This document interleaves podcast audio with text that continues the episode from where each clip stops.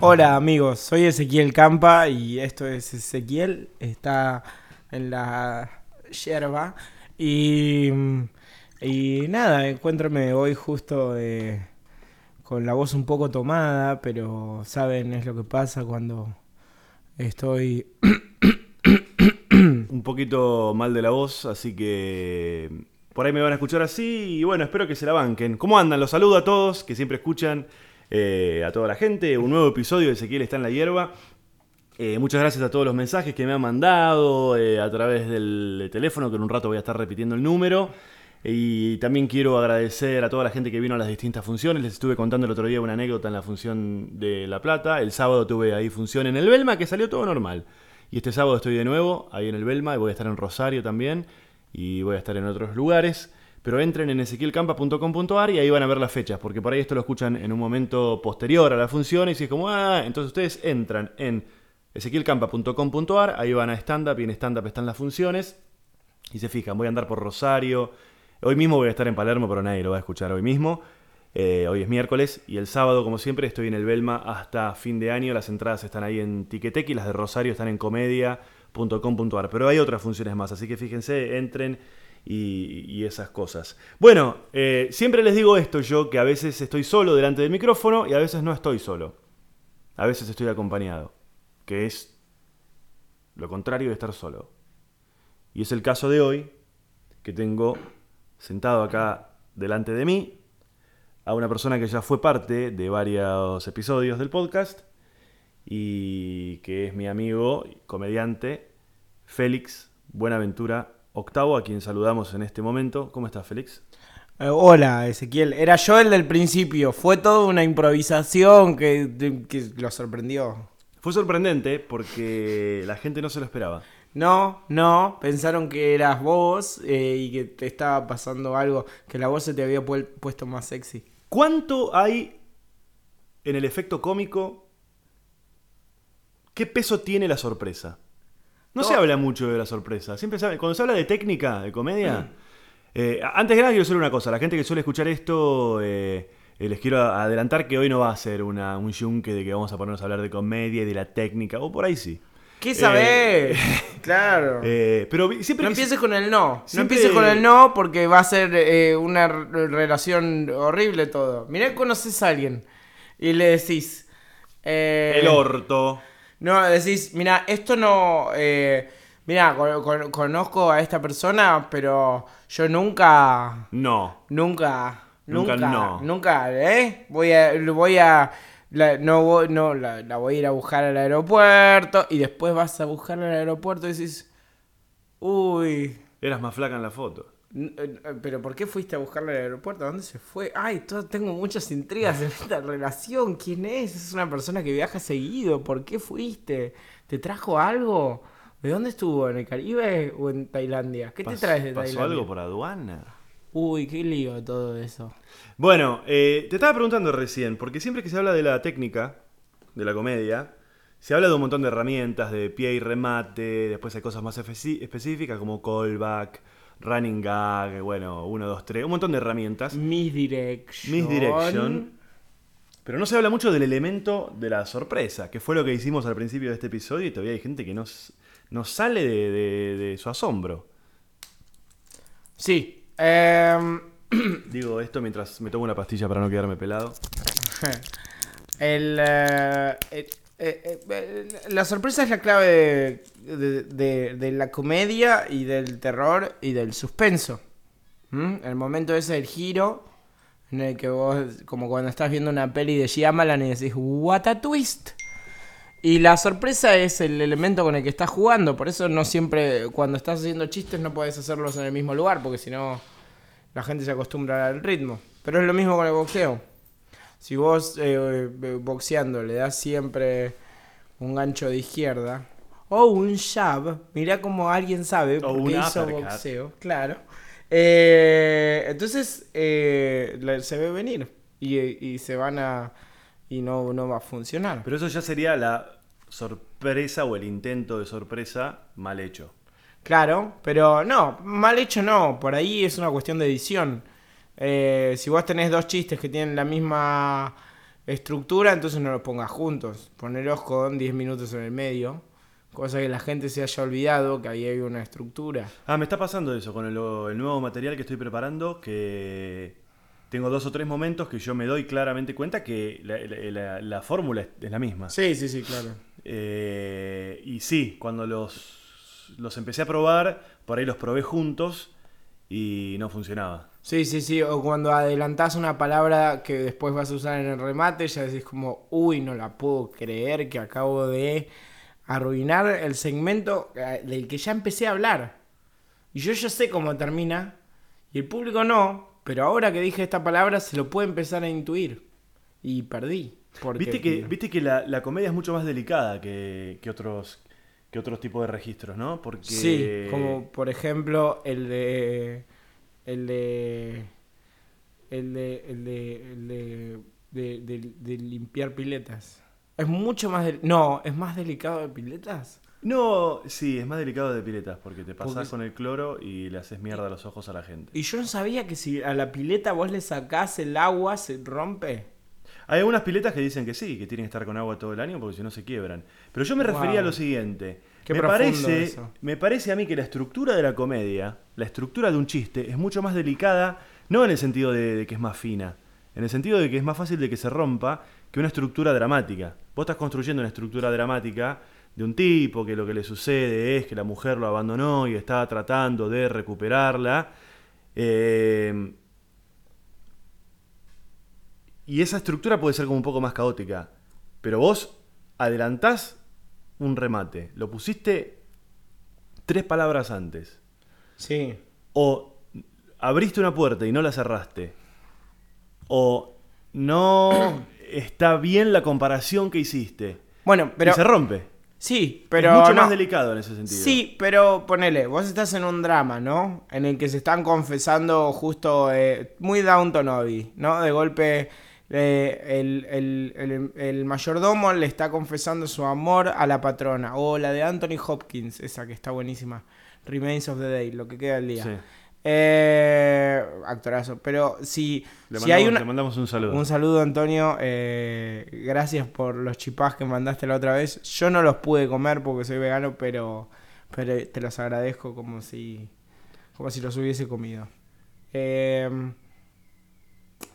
cuando, si una persona está en el, eh, está el mayordomo confesándole el amor a la patrona en un lugar como a, es- a escondidas, qué sé yo, y, y termina la escena y se van y abre la puerta y está eh, Real. real Exce- excel- excelente real nah. entonces eh, está real y ahí vos decís uh, uh, uh, la que se viene pero si es- ves antes que real tiene justo como la puerta abierta cuando él se lo está confesando entonces la atención pasa a estar en segundo plano y vos estás como que resignifica todo entonces también es delicado eso Pero me parece que. Ves las la sombra de las patitas abajo a- de la, de la Pero me parece que esos errores son más gruesos. ¿A qué te referís? Claro, es más delicado la comedia. Es más fácil equivocarse. Porque vos estás hablando de que, suponete, escribieron mal esa escena Sí. y, no sé, mostraron o lo editaron mal y mostraron primero al tipo que está espiando, lo mostraron en un momento que no lo deberían haber mostrado. Claro. Eso es un error grueso de guion, de edición, de dirección, de lo que sea. Ahora, la comedia es más fina en el sentido de que yo, en una línea de diálogo mínima, puedo no tener la precisión que la comedia requiere Ah, sí. y se rompe. Sí, sí, sí, sí, sí. Si yo te digo mal a vos el chiste, ya sea en stand-up o en una escena de una ficción, Sí, sí, sí, sí. la te lo cagar. digo mal, te estoy cagando ese, ese chiste, esa escena, Sí, sí, sí. es más, es más pequeña. Es más pequeño en ese sentido. Lo otro es un error más de, y pero ¿cómo puede ser que eh, nadie se enteró si había uno que estaba espiando? Bueno, es un error grueso. Claro. Ahí hay, claramente hay un error. Sí. De, Y estru- pero- de estructura. Está bien, la comedia también puede tener eh, errores de estructura. Pero, Sí. eh, pero en, el, en, el- en en lo chiquito me parece que es más delicada. Sí, pero también son. A veces yo creo que hay cosas que uno se da cuenta también solo. Como decís, oh, hice cagada, voy a caretearlo lo mejor posible, espero nadie lo note, oh, Es lo muy de- están eh, notando. Es muy de mago eso. Los magos nunca te dicen, nunca te adelantan qué es lo que van a hacer. Entonces, si se equivocan, corrigen en la marcha y terminan el truco de otra manera. Sí. Y vos no te das cuenta que fallaron. Igual no me hables de los magos, que yo estoy muy desencantado con toda esa gente. Yo había, a- había visto un número cómico eh, en, eh, eh, en un lugar y después lo vi en otro lugar que claramente había venido después. Y, y- y dije, pero es el mismo número cómico de magia. Lo que me molestaba era eso, que era un número cómico de magia. ¿Por qué los, mag- los magos no tienen ese prurito de, de- de usar trucos que usaron otros y, y- de, de como ayornar un truco que ya se viene haciendo hace un Porque montón de años? re Los trucos se compran y se venden. Sí, pero es re difícil hacer magia. Hay muy poca. Hay muy pocos magos que los hay. Que. Que, que realmente se dedican a. Diseñan, inventan. Claro, y sé lo difícil que es. Y aparte, eh, a mí me ha contado una amiga de, de reuniones de magos, así como muy específicas. ¿Una maga? Una maga, no, no, no es maga mi amiga, pero tiene un amigo mago que hacen eh, como se juntan magos viejitos y todo, y, y se juntan y el verdadero encanto de, de las convenciones es la reunión en la que están tratando de sorprender a sus amigos. Y, y eso debe tener como cierta fuerza, ¿no? Todos los magos saben más o menos cómo se hacen las cosas. Entonces es muy difícil, pero es como, también es muy difícil hacer reír a un comediante muchas veces, ¿no? No sé, eh, es difícil. Para mí, eh, lo que garpa, digamos, cuando estoy interesado en hacer reír a un comediante es eh, eh, en, en el riesgo de lo nuevo. Siempre, el riesgo de lo nuevo es lo más importante. Y, y es algo re gradual, es re difícil. A mí me pasa a veces que me causa más gracia que la persona se haya permitido decir eso a la gracia que me causa en particular lo que dijo. Sí, sí, ni hablar. Sí, sí, sí, sí, sí. sí. Y, eh, Que, la- que que el- que el comediante se atreva, se dé el permiso. Hoy, hace un rato estábamos hablando de, de actuación y de profesores de actuación y hablábamos de, darse permisos. A mí muchas veces me causa mucha más gracia eh, el atrevimiento, el permiso que se está dando el comediante para decir esa barbaridad, pavada, eh, genialidad, lo que sea.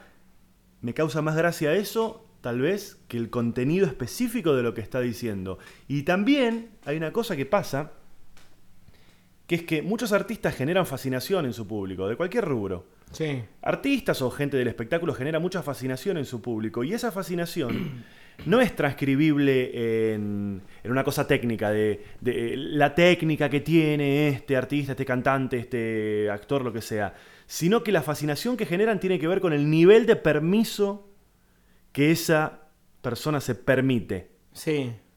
Que el, el nivel de permiso, el nivel de permiso. No sé, cuando Chaplin hizo la película El Gran Dictador, creo que es la de sí. Hitler, Claro, claro. Gran parte de la comicidad tenía que ver con que el tipo se había permitido hacer Sí, pero eso funciona. una película sobre eso.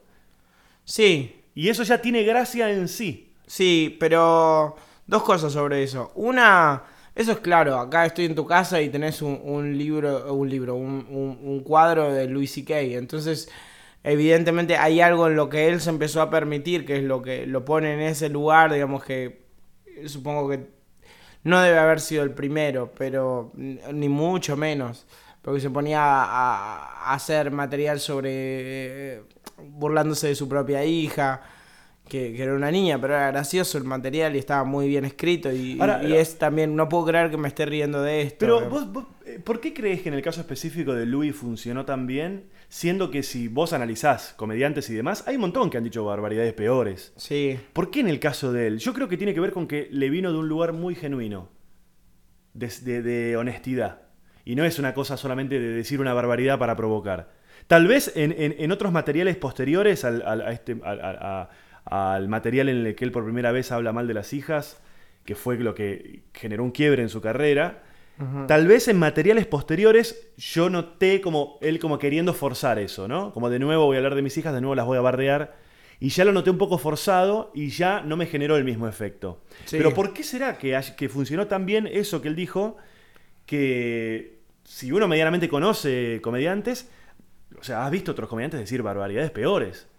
Sí, o pero... los ves, los ves permanentemente, gente atreviéndose a decir cosas mm, tal vez mucho más pesadas que eso. Sí, pero es... No es la canción, es el cantante, me parece.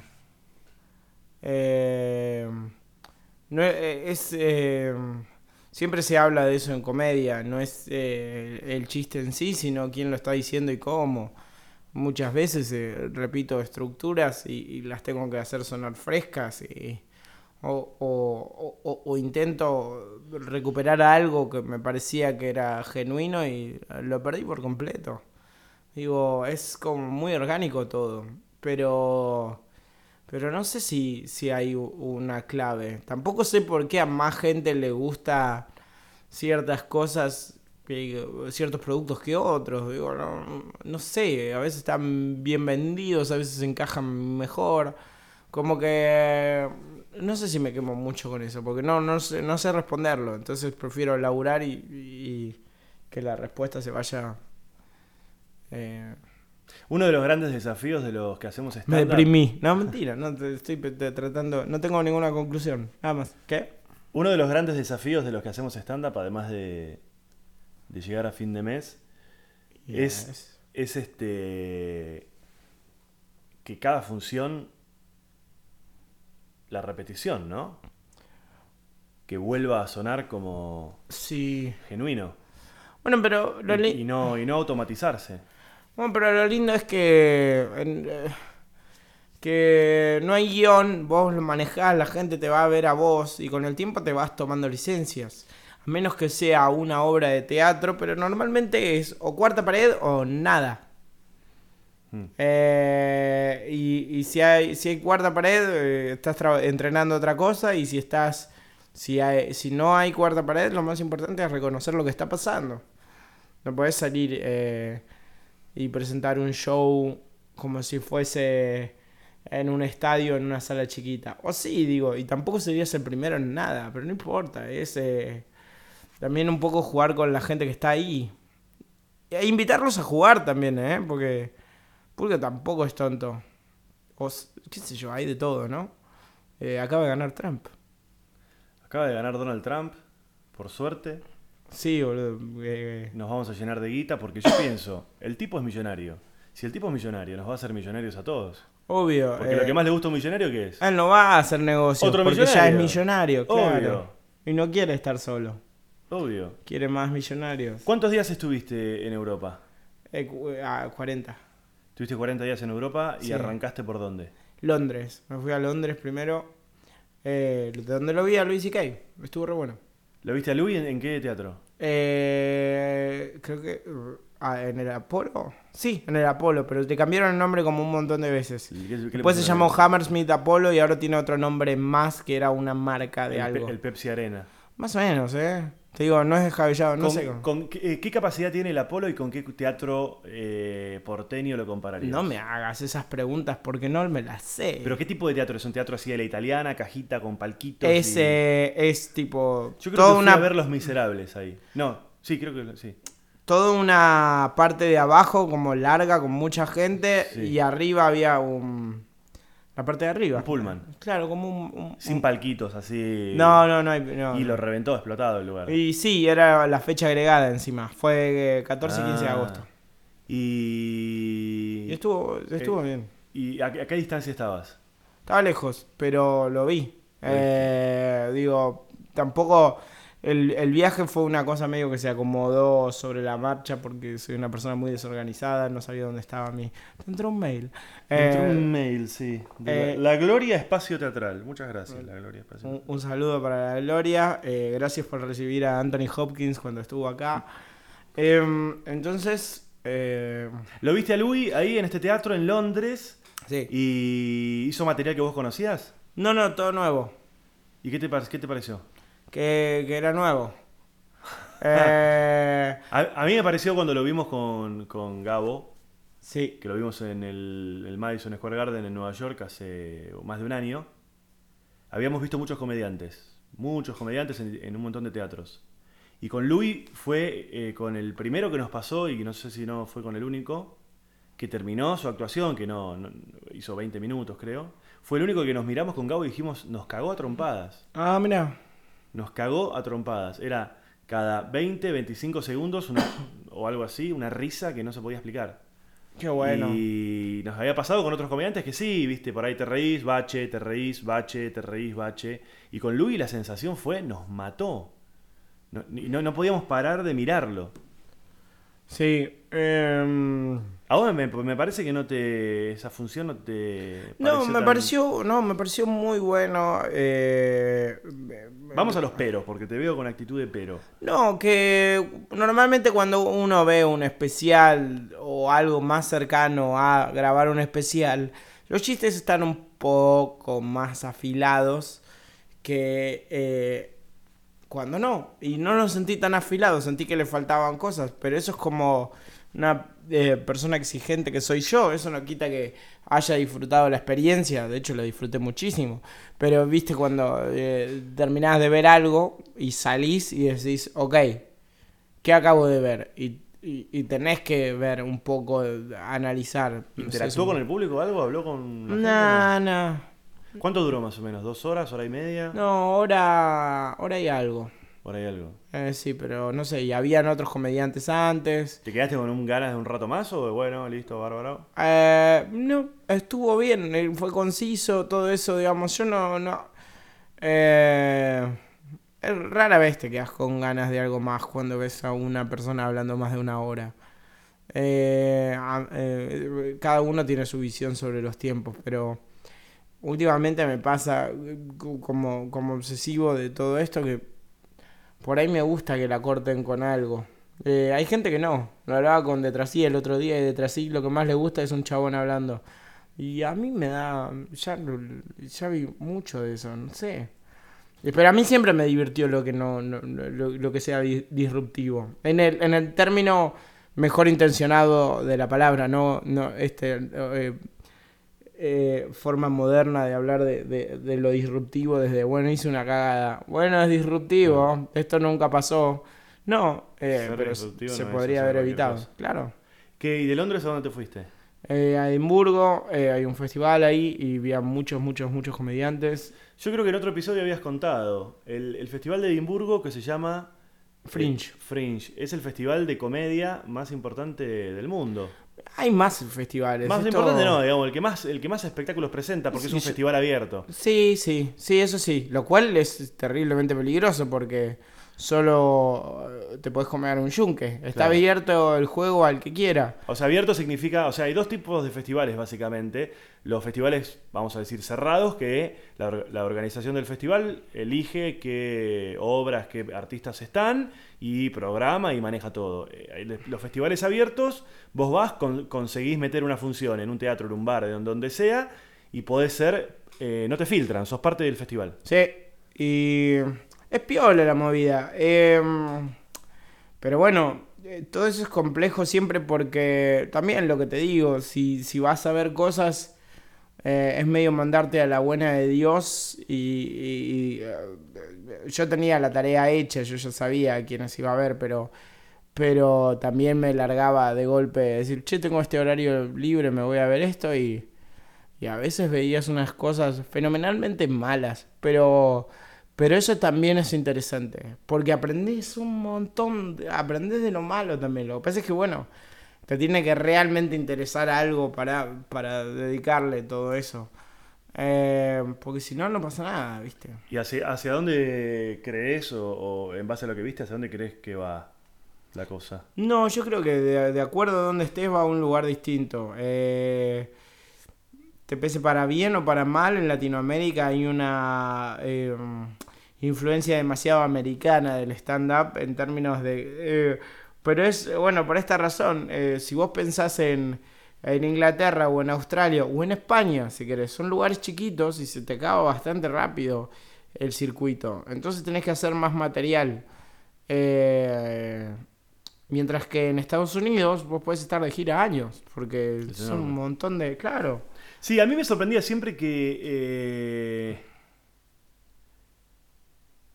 Bueno, cuando volvemos a- a- al comediante que hablábamos recién, cuando Louis explica en algunas entrevistas cómo fue que él este, logró. Ella venía hace años haciendo stand-up con un éxito relativo. Y en un momento con un material específico, este que decíamos recién, en el que bardea a, a sus hijas, eh, es como que hace una- un, un quiebre su carrera en popularidad. Em, también lo que pasó, que él lo explica en las entrevistas, es que él cinchó las pelotas y dijo, yo no puedo seguir haciendo los mismos 25 o 30 minutos que vengo haciendo hace años. Tengo que generar una hora de material nuevo por año, como hacía mi ídolo George Carlin. Cuenta él ahí, qué sé yo. Sí. Eh, En una Y charla que subtitulé y la pueden ver en mi canal de YouTube. Que creo que se lo- cuando hace el habla en el obituario de, no Sí. sé, de, de Carlin. sí. El Eulogy. El eulogy. Pero lo que yo pensaba era que tampoco es tanto hacer una hora nueva por año, ¿eh? No. Entonces, o sea, Pero es bastante. es un montón, hay que laburar, pero por otro lado te dedicas a eso. ¿Qué vas a hacer si no? Sí. Si no haces material. Pero lo que yo pensaba era esto que vos me decías. En, en Estados Unidos hay tanto mercado que vos podés tener público nuevo todo el tiempo. Estás de gira y vas, se va renovando el público. En lugares más chicos, el público se agota. Entonces, necesariamente tenés que darle algo nuevo porque el público es más o menos Claro. limitado. Sí. Sí, y es una relación distinta con, con el comediante, porque realmente. Esta, a ver, esta idea de, de, de- de, uh, es- este es un comediante de nicho. Todos los comediantes son de nicho. O son un- comediantes que no les. eh, que, que- que- digamos, te pegas una ducha y te olvidas de lo que dijeron. No, no sé si hay mucho más. Hay material más fácil, más digerible y menos digerible, pero eso no quita que y más masivo y menos masivo, pero eso no quita que, que, que es nada más algo que se esparció de una forma distinta. Eh, pero eh, si el nicho de un comediante es que es para todo el mundo, es un comediante que es para todo el mundo. Pero la prerrogativa, digamos, entonces tiene que ver con, ¿querés vos ser para todo el mundo? Y este concepto de, de nicho, o, de- o, o querés ser, digamos, este concepto de nicho, esta Pero vos, idea. pero de- vos crees que eso se puede eh, decidir? ¿Lo puedes elegir y lo puedes manipular? Eh, yo, yo- creo que no. Yo creo que hay chistes que eh, te hagas cargo o no, hay chistes que elegís no hacer más o que sentís que no te identifican. Digo, sea consciente o no, eh, eh, yo sé que hay chistes que estoy evitando y yo sé que hay eh, cosas arriba del escenario, eh, decisiones estéticas que yo decido tomar. Pero, son vos, pero, muy pero- pero- pero vos pensás en la estrategia de a, a qué público le quiero hablar o decís yo esto, a mí no me causa esto no me va, esto no a me mí no me gusta, hay cosas que no me gustan, no me cabe eh, hablar tanto de, ciertas cosas de mi vida como, como prefiero observaciones sobre lo que pasa. Y también tengo cosas sobre mi vida y tengo conclusiones y tengo que ver cómo eh, trato de hacer graciosas ideas eh, alternativas que a mí me parece que son importantes porque tienen que ver con cuestionar la manera en la que funcionamos como sociedad. La gente no le. Vos pensás en la cantidad de veces que la gente no le gusta cuestionarse cosas sobre su vida. Y vos decís. Es muy, es muy fácil de hacer eso. Porque muchísima gente va en automático. Y yo me doy cuenta, qué sé yo, cuando posteo alguna cosita sobre. Sobre. eh, sin ir más lejos, sobre el veganismo, que todo el mundo se pone como. No todo el mundo, pero hay gente que se pone como. Che, ¿Qué me venís a decir a mí que cómo son las cosas? Y como no te lo digo a vos, esta información está en internet, yo la estoy compartiendo, haz lo que quieras con eso, pero ahora mismo internet te da, eh, creo que cancela el, el- el- viejo dicho, y esto no, no, no lo inventé yo, pero, pero es esta idea de, de- de la ignorancia, eh, no es una... La ignorancia es una bendición, se decía antes. Y se dice, en realidad, ¿no? Y es como, eh, mira, mira, mejor no me digas, eh, prefiero no enterarme. Sí. Y es como, pero sucede igual. ¿Entendés? Es como, che, prefiero no enterarme que... Nada, todo, el mundo, cómo funciona, todo lo que está pasando. No, no, prefiero no enterarme. ¿Cómo? ¿Cómo? Pref- ¿Pero no preferís cambiarlo o tener una actitud? ¿O, o cuántas elecciones tiene hoy en día uno por hacer? Y es un embole porque tenés que estar estudiando todo el tiempo y tenés que hacer transformaciones todo el tiempo. ¿O vos no tomaste cambios distintos en tu vida? Imagínate el... Sí, y creo que pifié, boludo. ¿En serio? Contame. Creo que pifié. Me parece que pifié grosso. ¿Con qué? Y no sé, todavía no sé. No quiero, no quiero sacar conclusiones apresuradas, pero me parece que pifié grosso. Y tal vez en algún momento hable de esto. Pero estuve. eh, vengo de días en los que estuve muy angustiado, boludo, porque. eh, no quiero hablar específicamente de qué por ahora, porque tampoco quiero sacar conclusiones. Alright. Pero de verdad creo que pifié. Pero por suerte me di cuenta, si es que es así, me di cuenta como bastante rápido. Y Y- estoy como tratando de reírme Sí. de eso. Porque. Porque. Porque si no es muy incómodo ir a, a comprar la pastilla el día después. Eh, no, no, no, entiendo. Eh, eh, No sé, que para no uno sé, no, sé, es no sé, Estoy diciendo chistes. Eso fue un chiste, ¿está? Ok. No, pará, vamos, vamos, a terminar con el misterio. Eh, yo me mudé hace poco y me fui, me alejé muchísimo de la ciudad. Estoy viviendo lejos, hace un mes o más. Y tengo la leve sensación de que tal vez pifié. Está todo buenísimo, está buenísimo el lugar al que me mudé. Obviamente que al ser alejado tengo silencio, tengo verde, tengo naturaleza, tengo paz. Pero tal vez pifié. Es muy, es muy loco eso porque realmente vos tuviste la, la oportunidad, que nos pasa a todos, eh, ojo. Pero no es como te dijeron, che, elegí la, la, la- ¿qué casa? que Elegí un color de casa, naranja o blanco. Y vos dijiste, naranja. Bueno, mira ahí la que te tocó. Ah. ¿Y la otra? No, pero ¿qué ibas a decir? Que es loco porque yo tuve que... que, que tu- tuviste como momentos en los que conscientemente dijiste, bueno, eh, yo me voy acá. Puede fallar. Y la gente te ha dicho también, como, Sí. ¿seguro? Sí, y yo- y- pero además yo siempre supe que, que podía fallar. De hecho, eh, me mudé y yo sé que es una prueba. Y lo tomé como una prueba. eh, y, y- y, digamos, la manera en la que me mudé tiene que ver con una prueba. En el sentido de, de- de- de lo, lo que es este, los, con los papeles, que contratos y demás no compré, estoy alquilando. Si falla, me- al año me voy, a los dos años me voy, lo que sea, no es algo definitivo. Y me mudé a un lugar que por ahora no le voy a poner ni un clavo en la pared. Porque Claro. me acabo de mudar y tengo muy fresco lo que es desarmar toda una casa. Y es una paja cuando te das cuenta que tenés cositas colgadas, cosas puestas, cosas acá. Entonces, bueno, estoy probando. Pero ya rápidamente tengo la sensación de que tal vez pifié. Pero y los Pues tal vez no, ¿eh? Tal vez no. No, no, no. Lo que me pasa es que todavía no siento que esta sea mi casa y dentro de cuatro meses sí lo sienta. Y dije, che, la verdad, me, me- estoy, estoy acá, me quedaré más tiempo. Sí. Eh, los cuadros que ves que están colgados, aproveché clavos que ya estaban. Ah, eso. Uf, menos mal, me estaba muriendo intriga. eh, sí, sí, ok, perfecto. Qué bueno aprovechar lo- Pero. ¿sabes qué? Me parece que tiene que ver con que ya tengo 40 años, esta cosa de... Bueno, ya, tengo la- ya me mudé, ya tengo la sensación de que pifié, ya lo manifiesto, ya lo digo, ya lo estoy transitando, ya lo pongo arriba de la mesa. Ya te digo de frente que creo que pifié. Tal vez en otro momento de mi vida, con algún tema parecido, hubiera estado nueve meses callado la boca, porque si no digo nada, esto esa sensación se, se pasa y no sé qué, y no se termina pasando, y, me- y la frustración. Así que creo que es una... Te felicito, Ezequiel, por estar poniendo arriba de la mesa tan tempranamente, que tal vez una cosa tan importante como mudarte eh, fue un pifie. No, no un pifie, me tenía que mudar, pero... Sí. ¿Por qué tan lejos, boludo? Eh, y bueno, pero. Pero en el futuro también vas a decir, como, ¿te acordás cuando.? Cuando pifié. Sí, sí, sí, sí, sí, sí, sí. Lo Cuando grandioso- pifié por primera vez.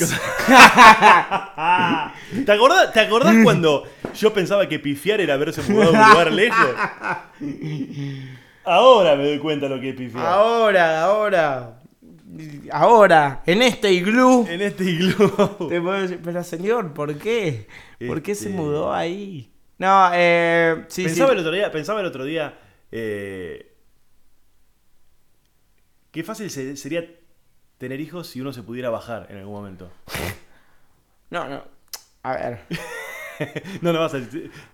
Te podés bajar. Sí, No, sí, no, sí, no, sí, no, porque es eso, todo el mundo habla del milagro de la vida. ¿Qué milagro de la vida, boludo? La ¿De qué estás hablando? La ¿Eh? la sí, ya adentro. está, sí, sí, no, no hay más. Pero vos imagínate esto. Una vez por año, hasta los 18, una vez por año vos podés decir, no, me bajo, me bajo, me bajo. Me bajo, me bajo, me bajo. Ajá, ajá. Eh, eh, tipo. Eh, Pensá, pensá que por ahí. todo bien, todo bien, todo bien, todo bien. Listo, me encariñé, todo, pero me bajo, me bajo, me bajo, me bajo. Pens- eh, pensá si ya sea tu viejo o tu vieja, cuando todavía estaban juntos, ¿no? ¿Cuánto tiempo? ¿A, a qué edad tuya se separaron tus viejos? Cuando yo tenía 14. Ah, los míos cuando yo tenía 10. Eh, pensá, digo, en ese interín, como eh, en esos años anteriores, el, no debe haber sido solo una vez. No debe haber sido so- tu vieja o tu viejo, por separado. ¿tá? Estaban yendo a comprar pan o algo. y che, si me voy a la mierda. Che, si lo dejo ahí y se meten el pan en el orto y que se coman el patty así solo. Ay, con tomate y lechuga. En ensalada y se coman el Vos sabés que mi vieja, Yo me cuando, voy acá, me, me tomo 60. cuando, yo era, cuando yo era pendejo, cuando yo era pendejo, incluso joven adolescente, mi vieja se pegaba unas desaparecidas, ¿viste? De, de ratos, de... No, no importa, o sea, no tiene Sí. nada que ver con, con infidelidades ni nada No, de eso. no, no, no. Pero se pegaba o, o llegadas tarde a casa. Estaba en lo de una amiga, no sé Sí, qué. sí, sí. Después la familia explotó por el aire, se separaron. Pero, pero viendo ahora desde los ojos de una persona más grande, es como que se borraba un rato, ¿viste? Sí, sí, se obvio. pegaba unas borradas. Obvio. Y a mí me pasa, ponele. eh, Tengo amigos que eh, tienen hijos y están casados que por ahí caen en mi casa y se tiran en el sillón y dicen, no puedo más, boludo, me quedo un rato acá. Ah, me quedo un rato, me, me quedo acá hasta la noche. Y después ya voy por allá, porque no, no, no, están los pendejos, que no sé qué. Sí. Eh, pero qué lindo poder bajarse, ¿no? Y pero sí, yo creo que... eh, hay algo medio... eh, Mi viejo era... hacía negocios. Y en un momento como que estaba tras una idea de un lugar donde... Donde la gente se pueda relajar como un par de horas, ¿no? Vos eh, laburás en una oficina, no sé qué, donde sea. Y vos en vez de, de Como una especie de oasis. Sí, con una película que podés elegir, como... No estás en tu casa, no estás en el laburo, estás en un lugar... Un hotel. Claro, pero de dos horas, pero sin, sin ninguna situación... Como, como ir a un telo solo, ¿entendés? Sí. Que, ¿Por qué no te dejan hacer eso? Sí... Digo, yo no tengo la necesidad, pero re entiendo, digamos, como que no... Cuando me lo contó yo era pibe, no entendía, pero... Re debe pasar eso. Como decir, che, no, no, no quiero ser na- nadie un par de horas, me voy a...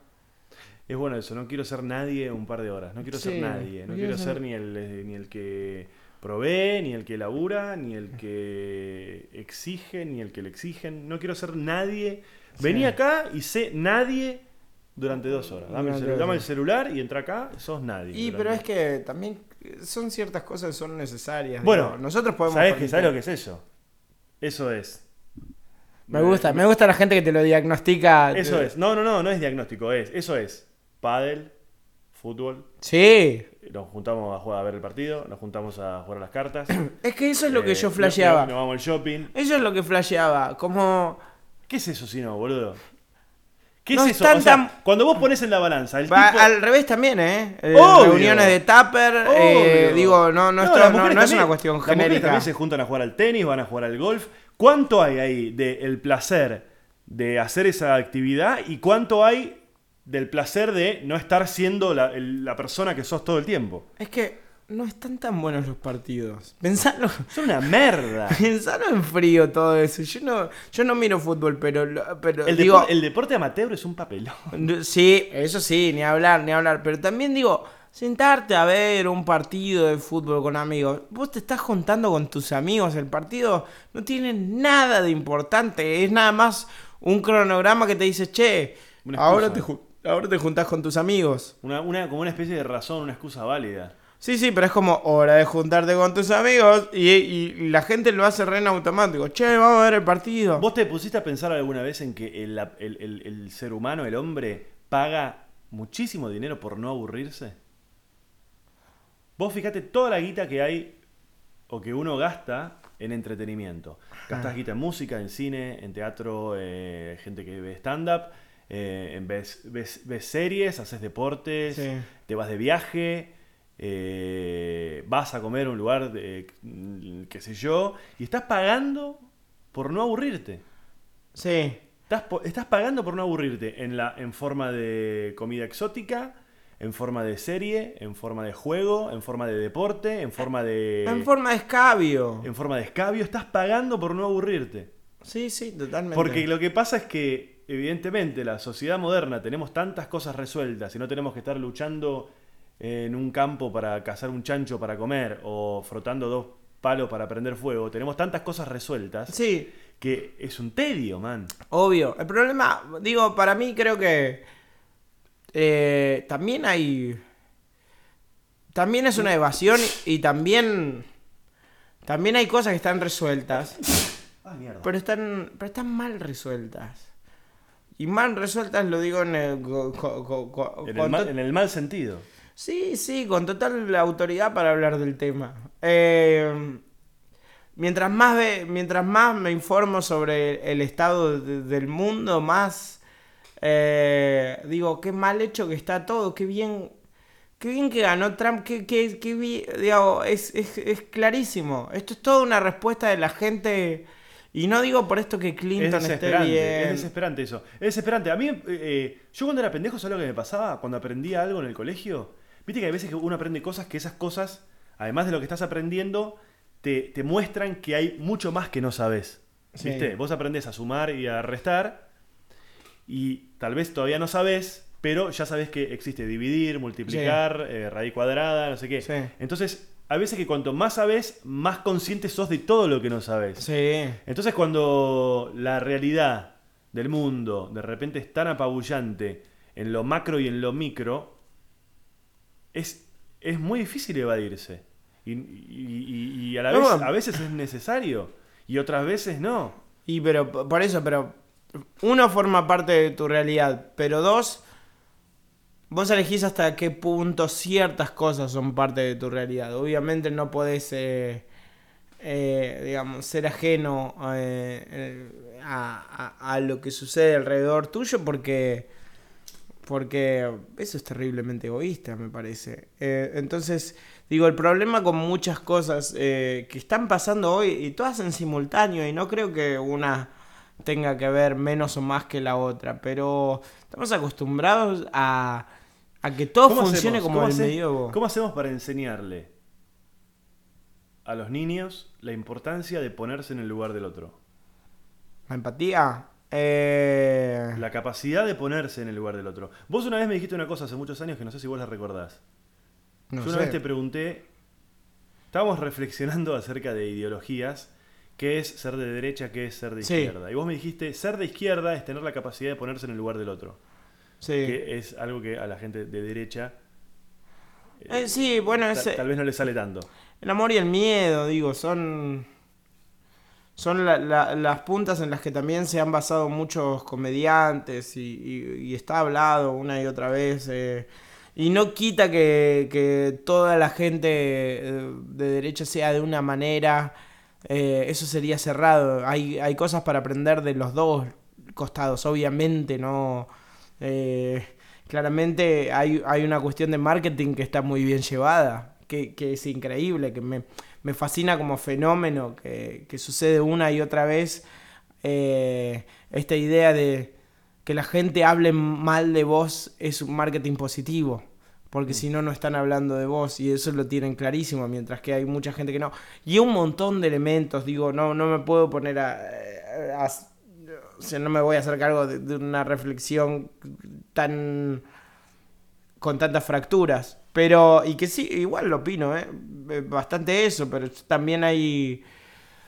eh, hay, hay que poner, es que a mí, a mí no me enseñaron eh, eh, en la primaria un montón de cosas que tengo que ahora hacer de adulto y es mucho más difícil. Y a nadie le interesa la educación, absolutamente a nadie. A nadie le interesa que vos comas bien, a nadie le interesa... Que eh, sepas la importancia del ejercicio físico. nada. Que Nada. es- esto es, eh, aprender la solidaridad no, no, no, no sé si existe ¿eh? yo eh, hace mucho que egresamos vos y yo Félix no sé cuál será específicamente en ese sentido la situación de la educación pero claramente son no sé una vez me dijeron si crees que los problemas si crees que el problema son los pobres sos de derecha si crees que el problema son los ricos sos de Sí. izquierda sí, bueno, son todas esas frases que... son todas esas frases que. que te simplifican un poco la cosa. Es mucho más compleja la cuestión. Sí. Siempre estará el misterio de realmente quiénes son los que manejan los hilos. Viste que siempre sé qué importa quién es el presidente. Si acá son cuatro empresas. Es que en realidad todo eso, a mí, a mí no, no- digo, cuando, cuando estamos eh, en, en términos de política, realmente no es ir a votar un día y después te relajás cuatro años. Cada vez que vos pones plata en algo, vos estás votando con eso. Que, y además, en cada circunstancia de la vida, ante cada situación, vos estás decidiendo. Y por eso, por, e, Todo el tiempo estás haciendo. Todo el tiempo estás haciendo política de alguna manera. En la manera en la que tratás a la gente con la que trabajás, en la manera que, que, que trabajás vos, en la manera que te comportás, eh, qué sé yo, cívicamente, de una manera o de otra. Sí, Ahí estás vos eh, poniendo en juego cuáles son tus ideologías, de alguna manera. Aunque no lo quieras, aunque no sepas de, te- de- de ideología, como yo, que soy, no tengo ni idea. sí. Eh, pero vos con, las, con tus actitudes estás demostrando lo que la gente llama sos buena o mala persona. Bueno, también estás demostrando en qué cosas crees y en qué cosas no crees. Sí, ni hablar. Pero digo, genuinamente, si hay- la, la empatía es algo que hay que entrenar también uno. Ahora mismo, como sociedad, nos estamos enterando de un montón de cosas. A través de manifestaciones, a través de documentales, a través de un montón de cosas. De lecciones que estábamos tomando como burros. Y ahora, que están todos ahí, hay una tendencia también a la gente en general a decir, no, no, vamos por acá. A mí siempre, viste, me, me... Hay un montón de temas que hace 10 años no estaban sobre la mesa. Eh, violencia de género, bullying, el tema de la alimentación, eh, Sí. la conciencia eh, de, de la ecología, de la El consumo. la- el consumo, la contaminación, son temas que por lo general hace 10, 15 años ni se hablaban. Y me parece que es un ejercicio piola pensar en qué temas hoy no se están hablando y se van a estar hablando más adelante, y siempre los hay. Ah, pero yo ya tengo suficiente con lo que tengo. O sea, además, Eh, no, es que además- socialmente, digo, también hay que.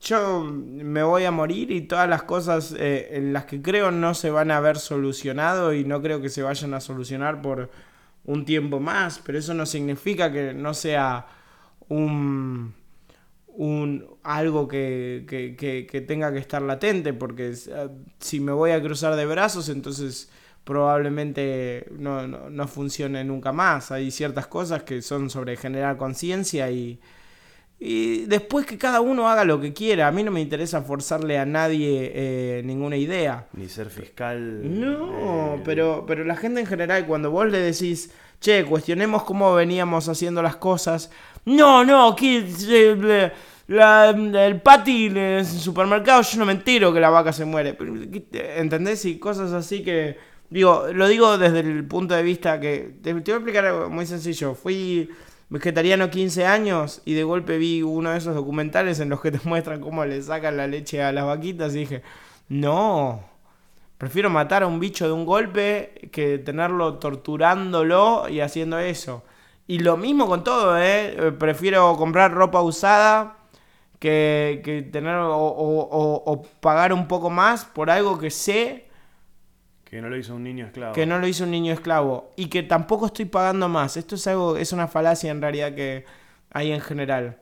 Eh, no necesariamente gastas más dinero en comprando algo eh, que, fue hecho en una cooperativa o, que fue hecho de otra forma a eh, en un eh, en un taller de esclavos. Y la gente ni siquiera es, es que es que fíjate esto, cómo es que el otro día eh, pensaba en eso. Yo entro a un local y lo primero que hago, y es un ejercicio que empecé a hacer, eh, normalmente no compro en grandes marcas. Cuando voy a algo chiquito, voy y le digo, che, discúlpame. Y esto no, no significa que sea un ejemplo para todo el mundo, ¿eh? les estoy contando lo que hago, déjame en paz.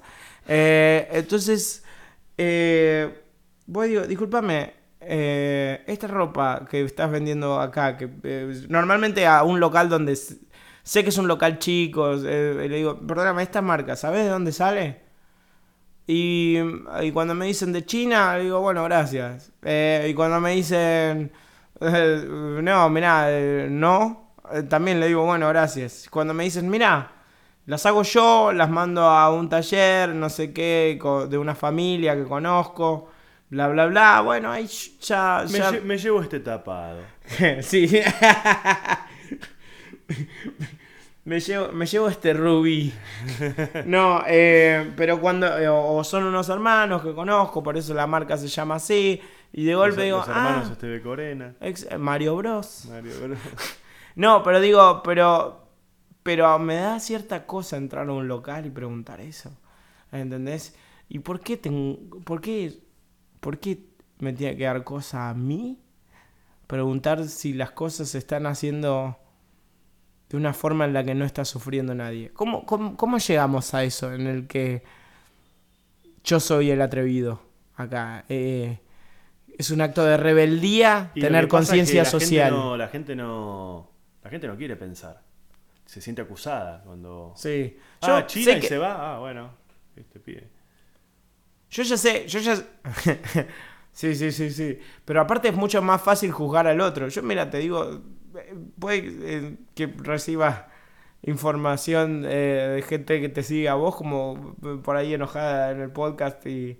No sucede, por lo general no nadie manda ni cosas buenas ni malas. No, ok, perfecto, me alegro entonces. Pero, pero no, pero me pasa a veces y, y no pasa nada. Eh, pero digo, es mucho más fácil juzgar al otro que empezar a preocuparte por hacer un cambio vos. Obvio, y es más divertido también. Sí. Juguemos a los otros. ¿A dónde te vas de vacaciones? A Tailandia. Y te vas, viste, de la habitación. ¿Sabes a qué se va a Tailandia este, no? Obvio. Eh, se va Sí. Menores. Sí, no. Bueno, Félix Buenaventura, Sí.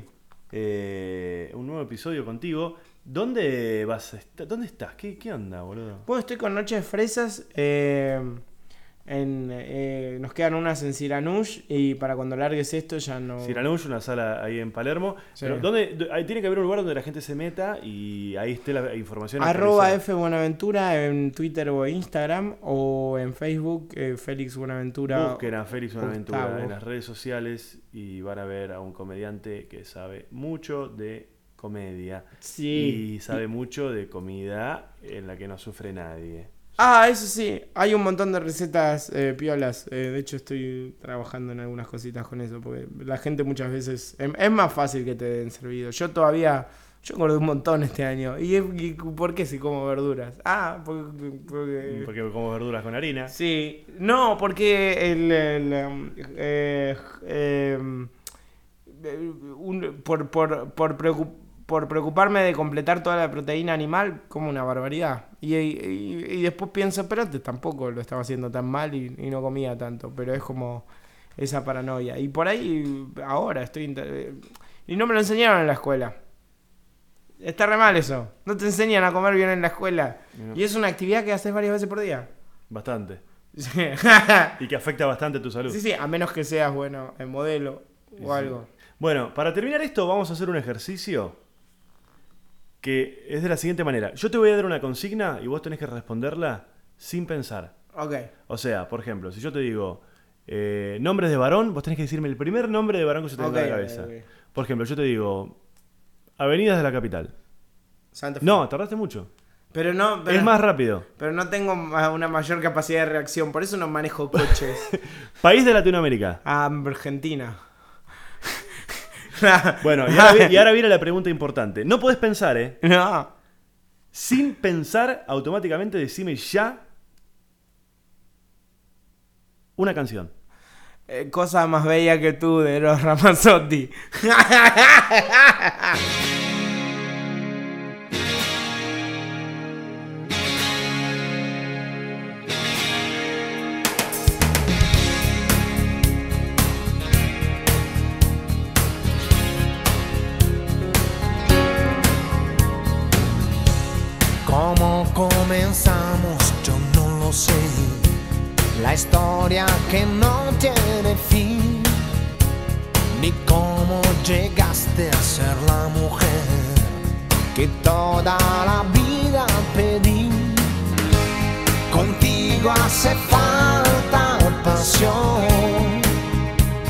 y un toque de poesía y sabiduría, pues yo trabajo con fantasías. ¿Recuerdas el día que te canté? Fue un súbito escalofrío. Por si no lo sabes, te lo diré. Yo nunca dejé de sentirlo. Hace falta pasión. No debe fallar jamás. También maestría, pues yo trabajo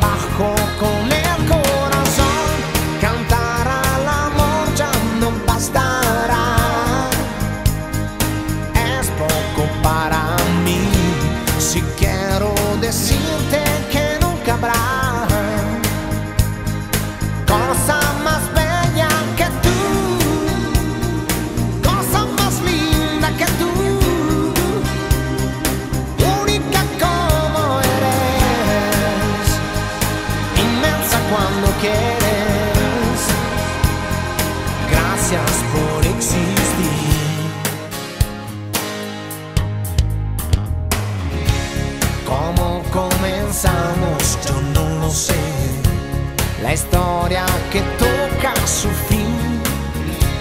Que es ese misterio que no se fue. Lo llevo aquí dentro de mí. Serán los recuerdos